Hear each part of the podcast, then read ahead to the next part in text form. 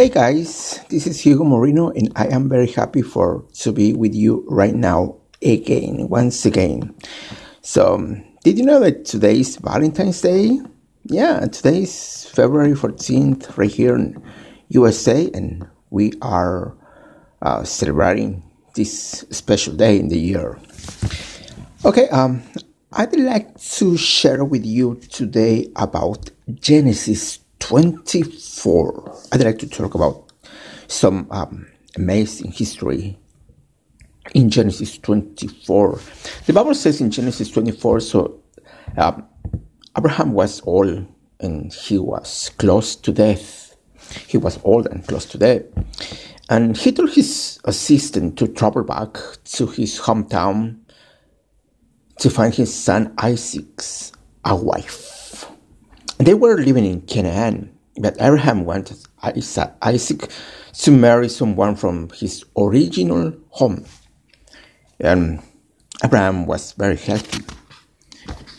And he was going to leave everything to Isaac. And the assistant felt all the pressure, but he thought, how I how, how am I going to know if it's the right girl? He said to Abraham, I'll go.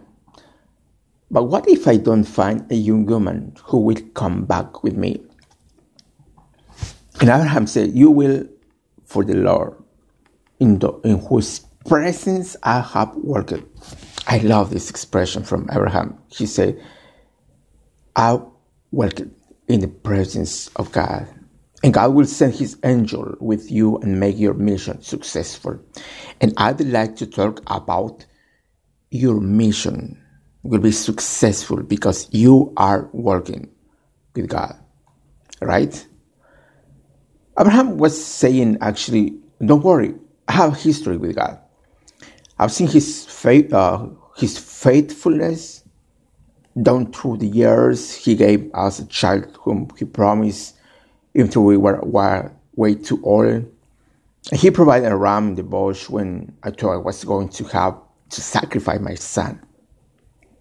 And he showed me mercy when I made a mistake and had a baby out of wedlock. He rescued my nephew Lot when he was in trouble, and on and on and on. He had seen God's goodness again and again, many times. And he had such confidence that he could say with boldness, it will happen. I have working with God. You know, when you look back over your life, you, you, yeah, right, you, when you look back over your life as Abraham did, you'll see times when God brought a promise to pass that looked impossible. He provided when you, didn't see a way. He showed you a mercy and turning a situation around. Or he brought a child out of trouble and now they're doing great things. And when you think about the faithfulness of God, you have the confidence to say, it will happen. My children will be mine in the light. I will live and not die. I will lend and not borrow. I will break this addiction. I will accomplish my dreams. I will reach my destiny.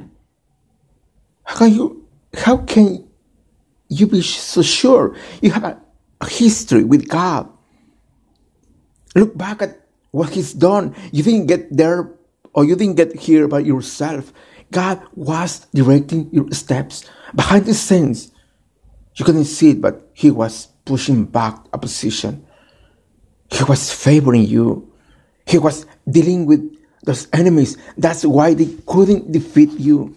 That's why you had the baby when the expert says you couldn't. That's why they call you and offering you the promotion. You didn't go after it. It came after you. That wasn't good luck. That was a good God. I love this history in Genesis 24 because instead of wondering if it's going to work out, worrying about your health, stressing over your finances, have a new attitude. The Lord, in whose presence I have worked, the Lord who has defeated my enemies, the Lord who has restored and vindicated me, the Lord who has promoted. and prospering me will make my mission successful.